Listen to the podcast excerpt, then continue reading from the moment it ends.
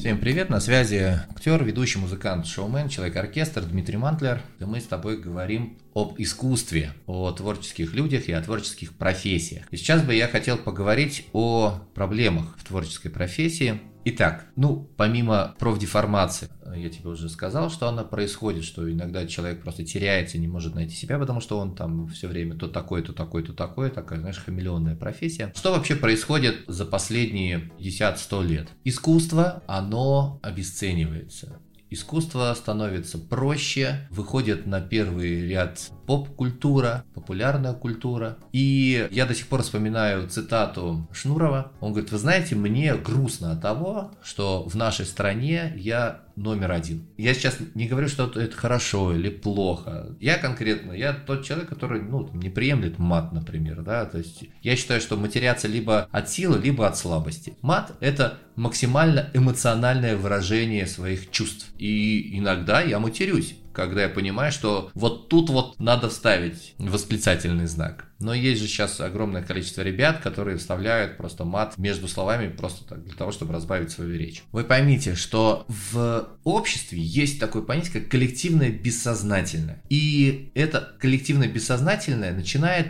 грубо говоря, выдергивать то, что происходит на поверхности культуры у нас в стране. И вот если группа Ленинград, группировка Ленинград, она стала группировкой номер один, это говорит о том, что на данный момент нашего времени у нас в стране вот такая культурная ситуация. Это не говорит о том, что мы там, допустим, симфонический оркестр наш московский, да, вот он на первом месте, потому что все супер-мега интеллигентные ходят, уступают место бабушкам в автобусах и вообще ездят на каретах. Нет, у нас вот сейчас такое состояние, что группировка Ленинград, она на первом месте. Более того, я просто слушаю сейчас чаты музыкальные, и я слышу, что там просто что не песня, то мат. Что не песня, то мат, и они реально рвут все чарты, они рвут э, все строчки. Это о чем говорит? О том, что это сейчас слушают. Но и о том, что, э, как говорится, если это воспринимается воспринимается аудиторией, значит, будут делать контент под это. Но, опять-таки, так как ну, в стране, мне кажется, за этим не особо следят, то у нас тут руки развязаны у людей творческих, ну и кто во что гораздо. Если мы там вспомним, как Бах, там, Бетховен,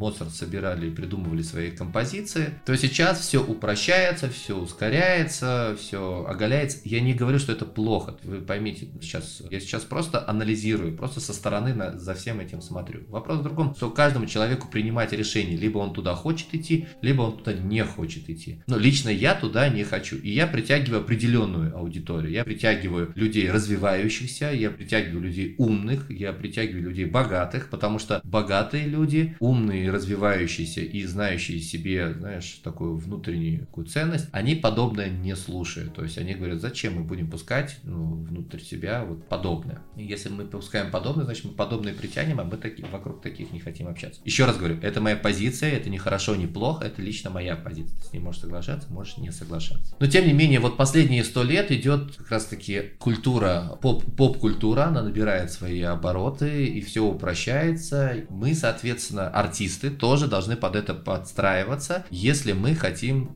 что называется, зарабатывать. Помните? Есть такой анекдот. Встречаются два композитора, один, значит, такой плохо одетый, второй, значит, на крутой тачке, в хорошем костюме, и они такие, о, привет, вместе учились в консерватории. Он говорит, да, да, класс, ты сейчас чем занимаешься? Ой, я сейчас вот написал вторую симфонию, ре мажор, вот иду репетировать филармонию. А ты чем занимаешься? Он говорит, ой, ну я все как-то больше по короткой форме. Говорит, да, а что-нибудь на поезд последнего? Он, а, ну вот это. М, да, но он. Ну, собственно, в этом анекдоте есть весь ответ на все то, что происходит с культурой. Все ускоряется, все убыстряется, все прям становится более доступно для конечного пользователя, но и в том числе происходит такое, знаешь, отупление, давай его так назовем. Происходит своего рода отупление людей, нации. Скорее всего, в твоем окружении редко кто уже слушает классическую музыку. Если слушают, прям респект тебе, держи пятюлю, держи мой джуз, потому что это, хочешь не хочешь, внутри тебя настраивает совершенно другие волны да, на желание сделать что-то лучшее, красивое, доброе, улучшить этот мир. А я еще раз повторюсь, что люди творчества, в первую очередь, как мне кажется, они рождены для того, чтобы сделать мосты красивее, а хлеб вкуснее.